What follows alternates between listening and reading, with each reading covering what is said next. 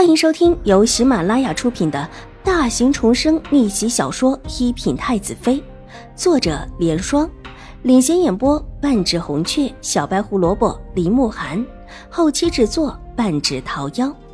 喜欢宫斗宅斗的你千万不要错过哟，赶紧订阅吧！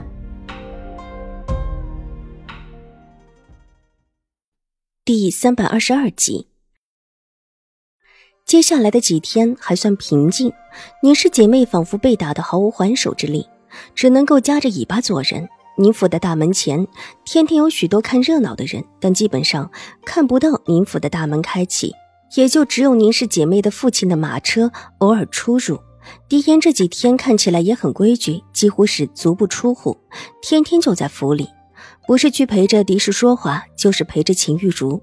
偶尔还会找秦怀勇问一问一些兵书上的事情，甚至还会在自己的院子里的书房里不出来，安心的看书，仿佛对面发生的事情都和他没有关系似的。对此，狄氏和秦玉茹都很满意。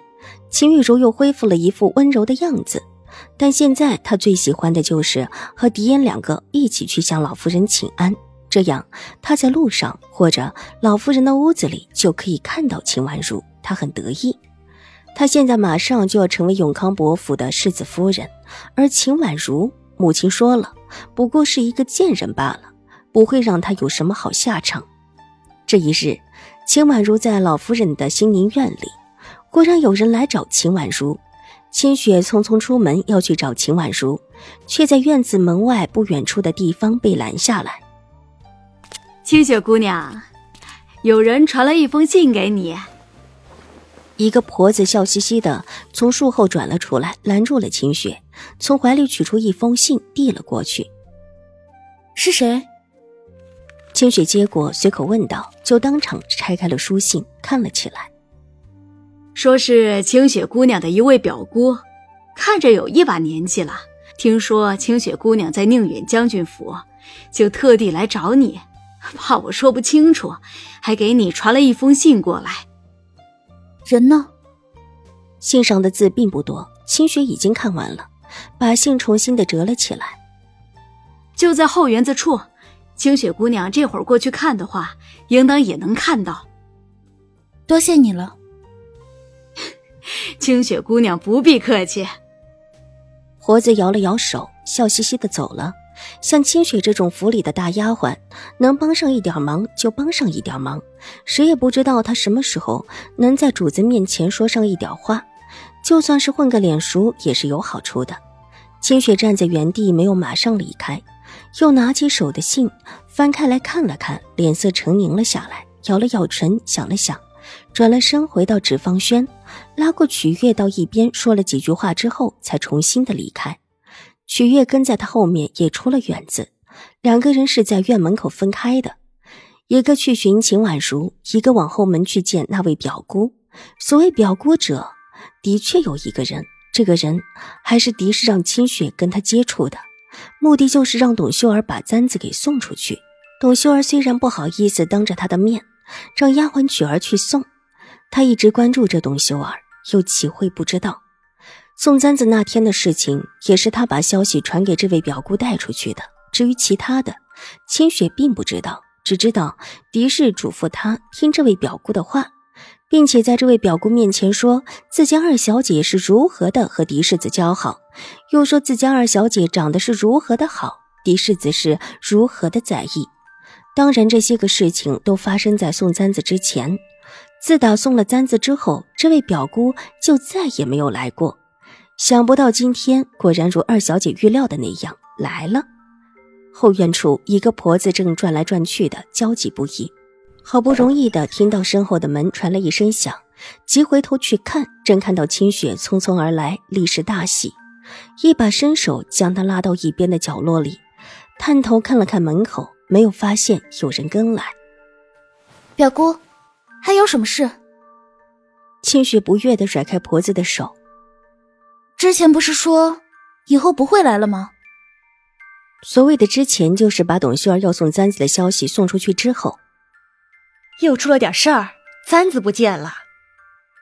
怎么会不见了？好好的，不是都弄好了吗？清雪急道：“任谁好不容易把东西送出去，这会儿听说不见了，都会着急。你也别急，我们小姐这不是在想办法吗？还有什么办法？就这么一个簪子，又不可能再多了。现在到哪里去找另一个簪子？你们小姐是怎么办事的？”清雪的脸色越发的不好看。要不，你们再找一个？婆子犹豫了一下，找去哪儿找？清雪的声音不自觉的拔高几分，吓得婆子一个机灵，急忙伸手来捂着她的嘴。哎呀，我的小姑奶奶，您可轻一点儿，让人听到了可不好。我没地方再找一只，夫人身边的人只让我配合你们传点消息，可没说还要让我替你们再找一只簪子的。那簪子。原本也是夫人给我的，否则我哪来这么贵重的东西？你们一个不见了，就还得让我们配一只出来啊！这样吧，簪子是我们小姐弄没的，现在再送你一只就是。婆子从怀里取出一只精致的簪子，递了过来。这是，还有这对耳坠，是我们小姐送你的，总是麻烦了你许久，我们小姐也是感恩的。不知道最近你们夫人可对你吩咐过什么？婆子又拿出了一对耳坠，很漂亮的猫眼式耳坠，看得清雪脸色好了起来。这耳坠是给我的，自然是给你的。总是麻烦你给我们传消息，虽然说是狄夫人的意思，但我们小姐总也得谢谢你才是。婆子乐呵呵的把耳坠放到清雪手里。有了这对耳坠，两个人说话就和睦了起来。最近我们府上事忙，都在忙着大小姐和永康伯世子的亲事，夫人哪有时间吩咐我做什么？况且我还是二小姐身边的丫鬟，夫人也不能多插手管二小姐的事情。你们二小姐和狄夫人是不是不和？婆子一脸八卦的打听起来，倒是把之前簪子的事放在了身后。这原本就只是一个引言而已。本集播讲完毕，下集更精彩，千万不要错过哟。